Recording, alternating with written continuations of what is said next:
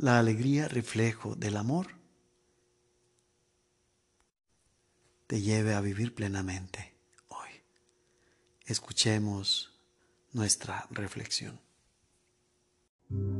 El Evangelio hoy.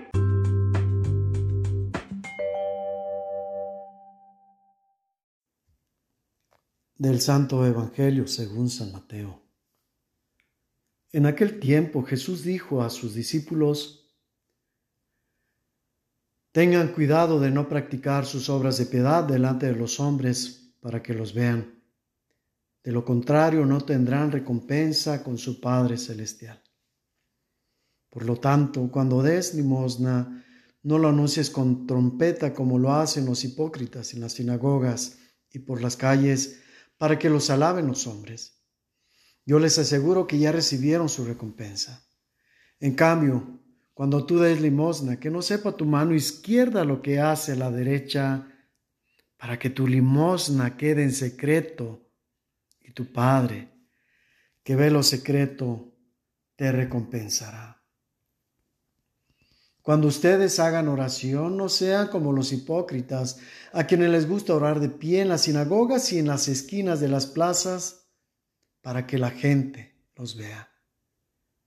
Yo les aseguro que ya recibieron su recompensa.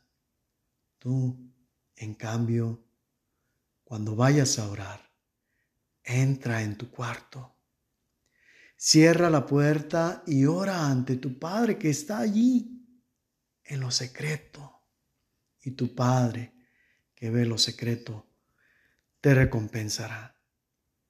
Cuando ustedes ayunen, no pongan cara triste como esos hipócritas que descuidan la apariencia de su rostro para que la gente note que están ayunando. Yo les aseguro que ya recibieron su recompensa. Tú, en cambio, cuando ayunes, perfúmate la cabeza y lávate la cara, para que no sepa la gente que estás ayunando, sino tu Padre que está en lo secreto. Y tu Padre, que ve lo secreto, te recompensará. Palabra del Señor.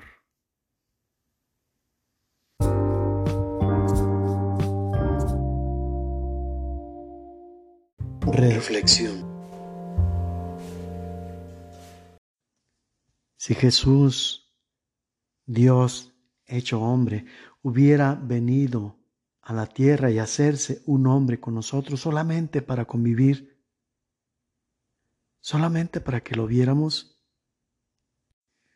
estaríamos ante el hecho más absurdo que pudiera haber. Esa es solo la primera fase, es decir, lograr darse a entender, lograr que tengamos la capacidad para entenderlo y recibir el mensaje. Y ese mensaje no es algo efímero, sino en sí mismo lleva implícita una metamorfosis, una transformación en nosotros, más que de 180 grados, un cambio de dimensión. Una vez que conocemos el lenguaje de Jesús, una vez que conocemos su persona, una vez que creemos y estamos con Él, hemos de dar el siguiente paso, que es el sentido absoluto de su transformación en hombre, transformando, transformarnos para participar de la divinidad. Y en el pasaje de hoy podemos notar cómo la invitación que nos está haciendo es para dejar de pensar como el mundo, erradicar la absurda y automanipuladora costumbre de entregarle nuestra libertad a nuestros propios impulsos y con ello nuestra voluntad. La misión de Jesús no termina con redimirnos. Él busca liberarnos, sí, de esta esclavitud, pero sobre todo liberarnos de nuestras limitaciones implícitas es decir, que son parte de la condición humana, que no es simplemente liberarnos de la cárcel del cuerpo. Al contrario, este cuerpo imperfecto va a ser perfeccionado con esa transformación que busca en nosotros.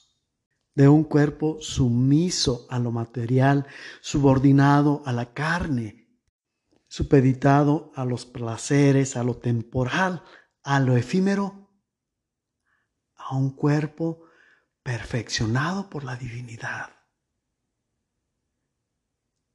que podrá verdaderamente comprender la sabiduría de Dios, que verdaderamente sabrá conducirse por el camino de la perfección y que sabrá contener plenamente el amor de Dios.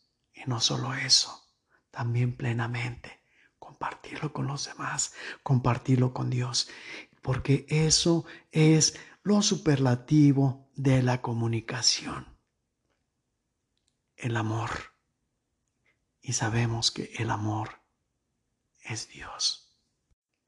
¿Cuándo vamos a ser liberados de voltear a ver la belleza del jardín del vecino e ignorando la propia, ver solamente la fealdad? ¿Cuándo va a terminar esa competencia absurda por estar a nivel de aquel que admiramos, pero que fingidamente alardeamos, pero en realidad envidiamos? ¿Cuándo nos dejará de condicionar el que dirán? Para actuar conforme al bien que queremos y que está contenido en el hálito de vida con la que nos creó Dios. Si deseas continuar en esto, discúlpame que te lo diga, tú mismo te estás lanzando en picada hacia el abismo más profundo de la necedad y una necedad absurda. La gloria de Dios está frente a ti. Dios lo pone en bandeja de plata. Deja de pensar como humano y aprende a pensar como Dios. Independízate, despójate de tu viejo yo, para que dejes emerger desde las profundidades de tu intimidad más íntima el nuevo yo que Dios quiere y dispone para ti.